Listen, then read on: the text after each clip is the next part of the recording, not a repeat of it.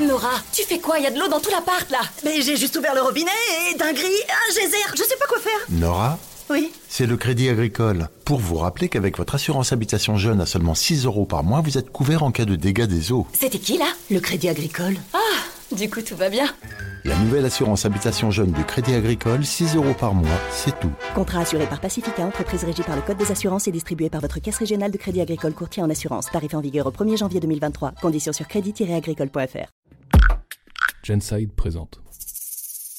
Comment bien réussir un anulingus?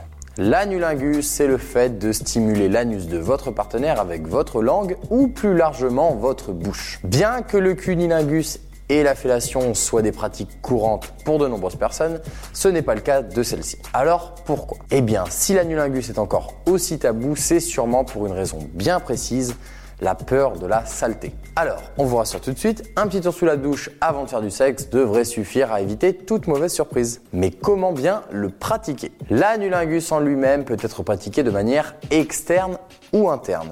Dans le premier cas, on promène sa langue sur l'anus de son ou sa partenaire. L'idée étant d'effectuer différents mouvements avec différentes pressions pour varier les plaisirs et trouver ce qui plaît le plus à la personne qui le reçoit. Dans le second cas, il s'agit de pénétrer l'anus de l'autre avec sa langue. À vous de voir ce avec quoi vous êtes le plus à l'aise, ce qui vous tente le plus ou encore ce que vous trouvez le plus agréable sur le moment. Pendant ce temps, vous pouvez aussi utiliser vos mains pour stimuler le sexe de votre partenaire, si celui-ci est accessible évidemment. La combinaison des deux peut demander un peu de dextérité, mais n'hésitez pas à prendre votre temps et à rester à l'écoute du corps de l'autre. Dernière précision, comment on se protège pendant un anulingus Alors comme pour les organes sexuels, les pratiques anales peuvent aussi transmettre des IST. Pour pratiquer l'anulingus de façon safe, on utilise une digue dentaire. C'est un petit rectangle en latex que l'on place sur l'anus de son ou sa partenaire. L'idée c'est que la langue ne rentre pas directement en contact avec la peau. On la trouve principalement en pharmacie, dans des sex shops ou encore sur internet. Mais son prix risque de vous refroidir un petit peu. Alors, une bonne alternative consiste simplement à couper un préservatif en deux. Il existe d'ailleurs des tutos sur internet